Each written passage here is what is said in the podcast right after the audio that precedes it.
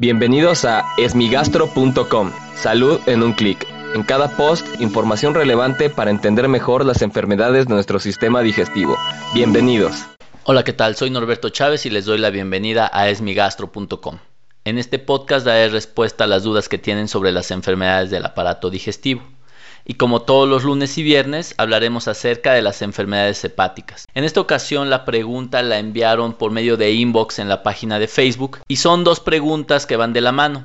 La primera pregunta es si se puede donar solo una parte del hígado, es decir, quitarnos una parte del hígado sano para donársela a un enfermo con cirrosis hepática y si esto quitaría la cirrosis. Lo primero que debemos saber es que usualmente más del 90% de los trasplantes en el mundo son de personas que tienen muerte cerebral o inmediatamente a la muerte cardíaca, que son relativamente sanos o con hígado sano y que donan todo el órgano a otro enfermo, a una persona con cirrosis hepática. Existe el trasplante proveniente del donador vivo, es decir, la mayor parte de las veces un familiar sano dona una buena parte de su hígado, la mitad o a veces un poquito más de la mitad de su hígado, hacia una persona con cirrosis. Este trasplante tiene más riesgos porque obviamente estamos exponiendo a una persona sana, al donador, a una cirugía mayor y muchos de ellos pueden presentar complicaciones. No quiere decir que vayan a fallecer por esto, pero sí van a requerir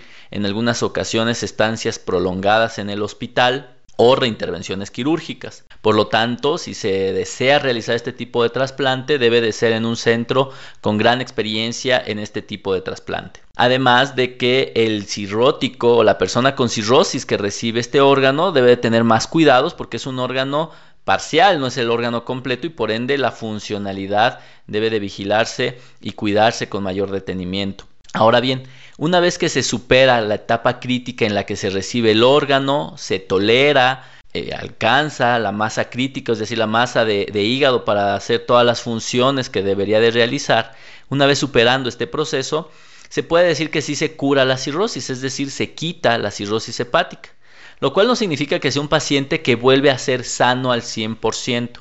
Debemos de entender que el trasplante de lo que se trata es de un cambio en la expectativa de vida, es decir, los pacientes trasplantados viven más, y un cambio en la calidad de vida, es decir, la calidad de vida de una persona trasplantada es mejor que de un cirrótico descompensado. Sin embargo, el paciente trasplantado sigue teniendo una enfermedad. Esta enfermedad se llama trasplante hepático, es decir, tiene un órgano que no es propio, tiene un órgano que requiere cuidados y que requiere tomar medicación continua, crónica, que puede ser costosa, que tiene efectos adversos, que lo predispone a infecciones, pero que sin duda es mejor que presentar cirrosis hepática descompensada. Entonces cambiamos una sintomatología por otra, sin embargo es muchísimo mejor recibir un trasplante, la vida de las personas cambia radicalmente que continuar con las descompensaciones de la cirrosis. Entonces, resumiendo, sí se puede donar una parte del hígado, pero es extremadamente delicado, se requiere una evaluación demasiado, demasiado precisa y se requiere trabajar con un grupo de médicos que tengan experiencia en este tipo de trasplante.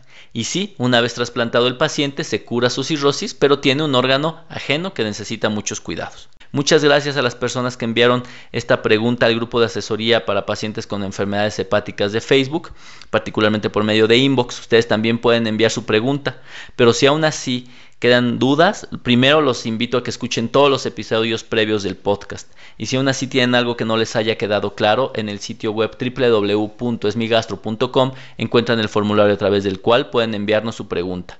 Gracias por haber escuchado este post. Si la información les fue útil, compártanla. Hagamos que más gente esté informada. Los esperamos en el próximo podcast.